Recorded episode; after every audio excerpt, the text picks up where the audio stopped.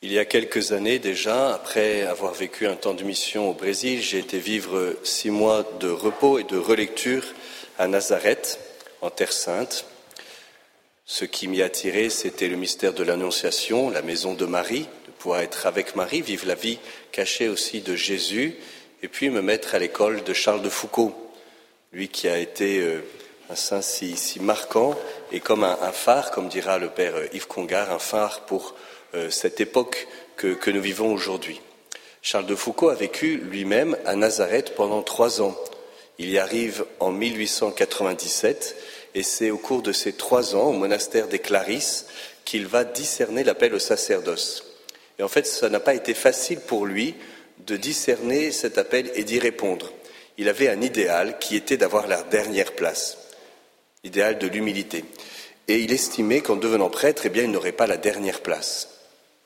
Et donc, il vivait comme un, conflit entre l'idéal, ce à quoi il aspirait personnellement, et l'appel du Seigneur, jusqu'à ce que le, Seigneur l'appelle de manière suffisamment insistante pour, euh, que Charles rentre dans la volonté du Seigneur, plutôt que de vouloir servir le Seigneur selon sa volonté propre. On retrouve aussi cela chez Marguerite Marie, où elle va être conduite euh, par le Seigneur à, à montrer son amour, non pas comme elle, elle le voudrait, en faisant des grands sacrifices et en souffrant beaucoup pour lui montrer combien elle l'aime, mais en acceptant humblement de faire la volonté du Seigneur. Et j'ai eu la grâce, tout au long de, ces six mois à Nazareth, de pouvoir aller prier à l'ancien couvent des, Clarisses, là où il y a les, frères de, les, petits frères de Jésus Caritas, qui gardent ce lieu vivant où on peut euh, eh bien prier là où Charles de Foucault a prié. Je voudrais avec vous relever rapidement comme six notes spirituelles euh, de, ce que nous, de ce qu'a vécu Charles de Foucault et qui peut éclairer notre vocation aujourd'hui comme chrétiens au XXIe siècle.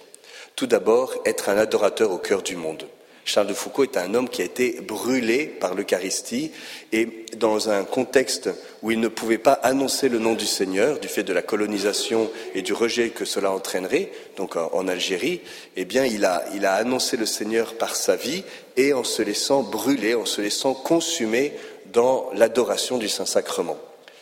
Et, c'est quelque chose que nous pouvons vivre. Peut-être certains parmi vous vivent, vous vivez dans un, lieu fort euh, où la foi catholique est très présente. Je m'adresse notamment aux parodiens, mais peut-être en fait que dans ta campagne ou dans ta ville, il y a très peu de catholiques. Eh bien, ce modèle de Charles de Foucault peut être très inspirant pour être adorateur au cœur du monde, d'un monde qui ne croit pas en Dieu et où il n'est plus possible de l'annoncer parce que les cœurs sont trop fermés. Et nous demandons dans la collecte de, Saint-Charles de Foucault, malheureusement, enfin, comme c'est la fête du Sacré-Cœur, premier vendredi du mois, on n'a pas entendu cette collecte, mais on demande de puiser dans l'Eucharistie la, source d'une fraternité universelle. Et notre intimité avec le Seigneur, elle ne recreville pas sur nous-mêmes, mais elle nous ouvre dans une fraternité universelle. C'est le deuxième point que nous pouvons garder de Charles de Foucault, c'est le petit frère universel. Et le pape François, dans son encyclique Fratelli Tutti, tous frères, eh bien, donne à la fin de, cette encyclique Charles de Foucault comme modèle de, de petit frère universel. Je le cite. Il demandait à un ami, priez Dieu pour que je sois vraiment le frère de toutes les âmes.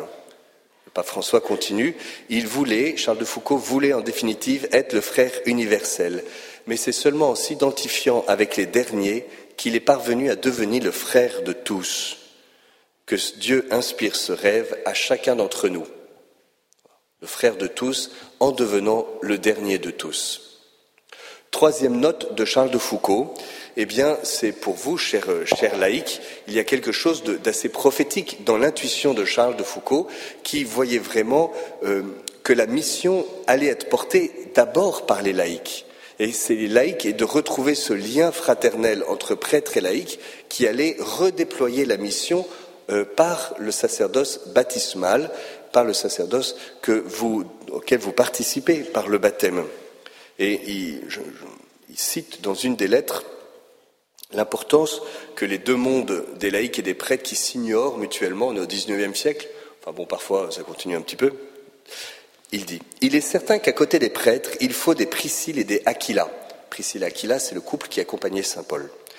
Voyant ce que le prêtre ne voit pas, pénétrant où il ne peut pas pénétrer, allant à ceux qui le fuient, évangélisant par un contact bienfaisant, une bonté débordante sur tous, une affection toujours prête à se donner, un bon exemple attirant ceux qui tournent le dos au prêtre et lui sont hostiles de parti pris. Nous savons qu'il y a un certain nombre de, de, personnes que nous, comme prêtres, nous ne pouvons pas euh, avoir accès parce qu'il y a trop de monde et puis que nous ne connaissons pas tout le monde et que par ailleurs, la figure du prêtre peut être source de rejet pour diverses raisons.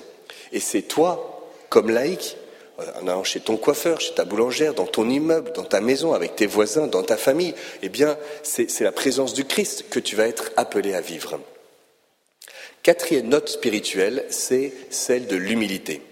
Charles de Foucault a été converti à Paris, à l'église Saint-Augustin, où le père euh, lui avait, dit cette phrase au cours d'une homélie qui avait transpercé le cœur de Charles de Foucault. Dieu a tellement pris la dernière place que personne ne pourra lui la ravir. Dieu a tellement pris la dernière place que personne ne pourra la lui ravir. Et Charles de Foucault commentait en disant Je ne veux pas traverser la vie en première classe pendant que celui que j'aime l'a traversé dans la dernière. Cet appel à vivre l'humilité.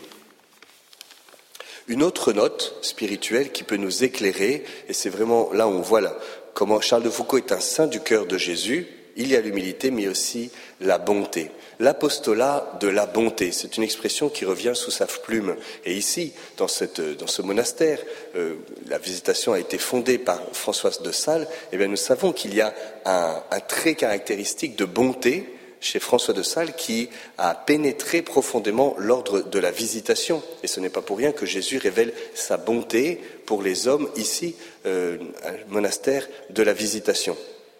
Charles de Foucault disait Mon apostolat doit être l'apostolat de la bonté. En me voyant, on doit se dire Puisque cet homme est si bon, sa religion doit être bonne. Si l'on me demande pourquoi je suis bon et doux, je dois dire parce que je suis le serviteur d'un bien plus bon que moi. Si vous saviez comme est bon mon maître Jésus, je voudrais être assez bon pour qu'on dise si tel est le serviteur, comment donc est le maître? L'apostolat de la bonté. Parfois, comme catholiques, nous sommes un peu durs, sous prétexte que nous sommes dans un monde à la dérive qui fait un peu n'importe quoi, et que nous estimons en charge de devoir le lui rappeler. Peut-être qu'en fait, euh, notre monde a besoin de savoir qu'il est aimé, alors qu'il fait n'importe quoi et qu'il ne sait plus où il en est. Et cet apostolat de la bonté, vous voyez, quelque chose de la douceur et l'humilité du cœur de Jésus qui doit marquer nos relations les uns avec les autres, et Dieu sait combien nous avons besoin tous de nous convertir, mais aussi envers les autres, vous voyez, d'être empreint de bonté, de bienveillance, de douceur, des paroles encourageantes. Et enfin, dernière note, une vie donnée. Charles de Foucault s'est donné et ce qui est intéressant chez lui et qui peut être source de consolation pour nous, c'est qu'il n'a pas du tout vu la fécondité de sa vie donnée. C'est un homme qui s'est donné et qui voulait fonder un ordre, et personne n'est rentré dans son ordre religieux. C'est un homme qui voulait convertir la terre entière, et son pauvre catéchumène ne s'est jamais fait baptiser.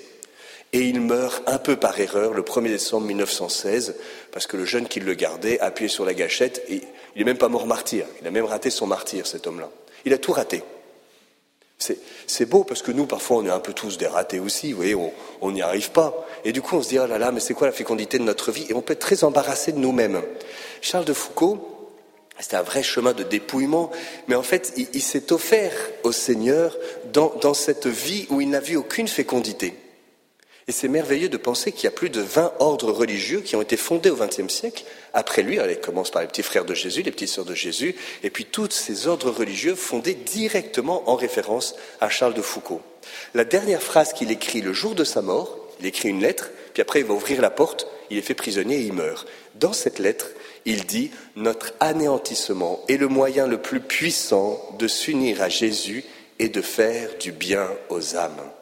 Ce n'est pas ce que nous faisons, ce que nous disons, ce n'est pas le rayonnement visible ou l'efficacité tangible, c'est l'anéantissement de nous-mêmes en union avec la croix glorieuse de Jésus, qui est le meilleur moyen de porter du fruit pour les âmes. Et bien que nous puissions nous mettre à l'école de Charles de Foucault, que nous laissions pétrir le cœur, un cœur doux et humble pour vivre l'apostolat de la bonté, sans être préoccupés de nous-mêmes et de notre fécondité, en nous en remettant au Seigneur, afin de faire du bien aux âmes par le don de nous-mêmes.